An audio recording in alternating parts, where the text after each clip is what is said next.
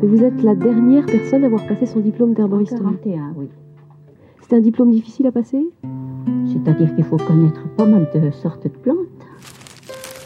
Et surtout les plantes médicinales. Marie Roubieux, la dernière herboriste française diplômée, s'est éteinte en février 2018 à l'âge de 97 ans. Exactement, donc il n'y a plus d'herboristes en France, c'est terminé.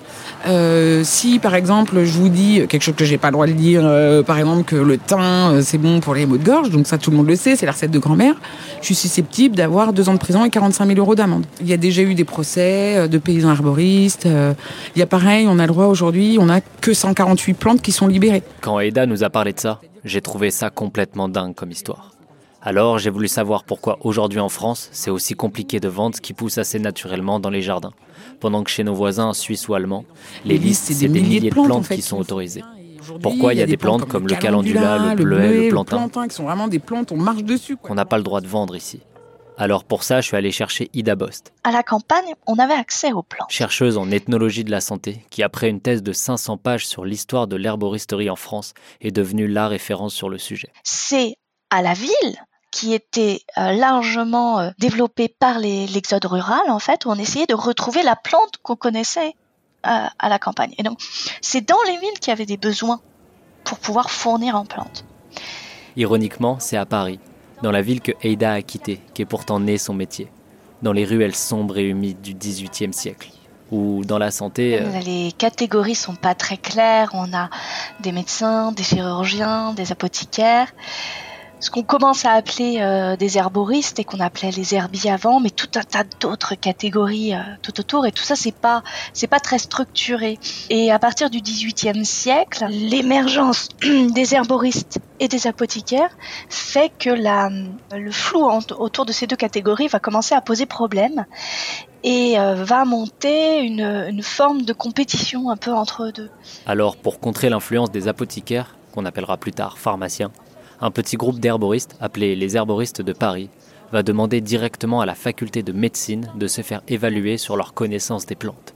Et c'est donc Edmé Gillot de Tonnerre qui en 1778 va faire un examen mais vraiment d'une complexité énorme et c'est là qu'on voit vraiment les connaissances qu'ils avaient. au mois de janvier, dans un Paris froid, sale et humide. On lui, donne, des plantes, qui ont été cueillies mais qui sont absolument pas en fleurs ni rien, où il n'y a pas grand chose, qui sont abîmées.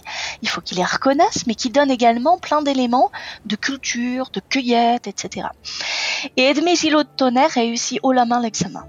Va s'en suivre une petite révolution nationale qui va laisser la place à un bon chantier de reconstruction à l'aube du 19e siècle.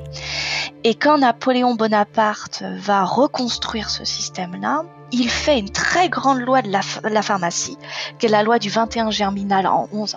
Elle organise complètement euh, les, euh, les examens euh, des pharmaciens, elle organise les études, elle, elle Article 24, restructure article 29. tout. Et dans cette très 37. grande loi, il y a un article, on ne sait pas trop ce qu'il fait là, mais il y a un Article article 37, titre 4. qui dit Nul ne pourra vendre à l'avenir des plantes ou des parties de plantes médicinales, indigènes, fraîches ou sèches, ni exercer la profession d'herboriste sans avoir subi auparavant, dans une des écoles de pharmacie ou par devant un jury de médecine, un examen qui prouve qu'il connaît exactement les plantes médicinales. Qu'est-ce que faisait l'herboriste avant la suppression du diplôme? Eh bien, en fait, lui, il pouvait euh, conseiller sur les euh, plantes, les usages des plantes. Alors, si Aïda hésite un peu au moment de répondre, ça peut être pour deux raisons. La première, c'est que c'était un certificat, pas un diplôme, car il n'y avait pas de formation officielle. Et la seconde, c'est que la loi, La loi est est pas claire du tout. Elle clarifie rien. Elle assujettit un examen. C'est tout. Pas de détails sur le type d'examen, sur les connaissances demandées, pas d'explication sur ce qu'est un médicament ou même une plante médicinale.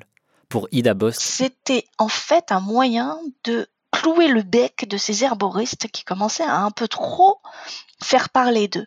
mais en les mettant sous la tutelle directe des pharmaciens, le conflit ne pouvait que continuer de plus belle. Et en fait, euh, ce qui est problématique, c'est dans leur parcours, euh, leur cursus scolaire, les pharmaciens et, et, et médecins, en fait, étudient très peu les plantes. Quand j'ai lu un, j'ai lu un article du- au 19e siècle, hein, euh, au début 20e, je crois, qui parlait des pharmaciens et des herboristes comme euh, de frères ennemis. Alors, il y a plein de dimensions sur lesquelles euh, s'est jouée cette complémentarité et en même temps cette tension entre les deux univers. Il y a la dimension du genre, d'abord, parce que les études de pharmacie étaient fermées aux femmes. Et il faudra euh, attendre bien la fin du 19e et même après, ça restait un métier d'homme. C'est pas du tout le cas des, herboristes qui étaient en très très très large majorité des femmes. On frise les 90% euh, de postulantes au certificat et qui étaient des filles et des femmes de pharmaciens pour un grand nombre d'entre elles. Il y a également la, place dans le parcours de soins, on va dire. Euh, quand on regarde les monographies médicales, en fait j'ai utilisé les monographies médicales pour essayer d'identifier les parcours de soins des malades. Ce n'est pas soit je vais voir le pharmacien, soit je vais voir l'herboriste. C'est pas tout à fait des équivalents avec euh, l'un moins cher et l'autre plus cher. C'est que l'un répond là où l'autre répond pas. Les clients passaient, ils passaient d'un univers à l'autre. Et, ce sont, voilà, ce sont des frères ennemis.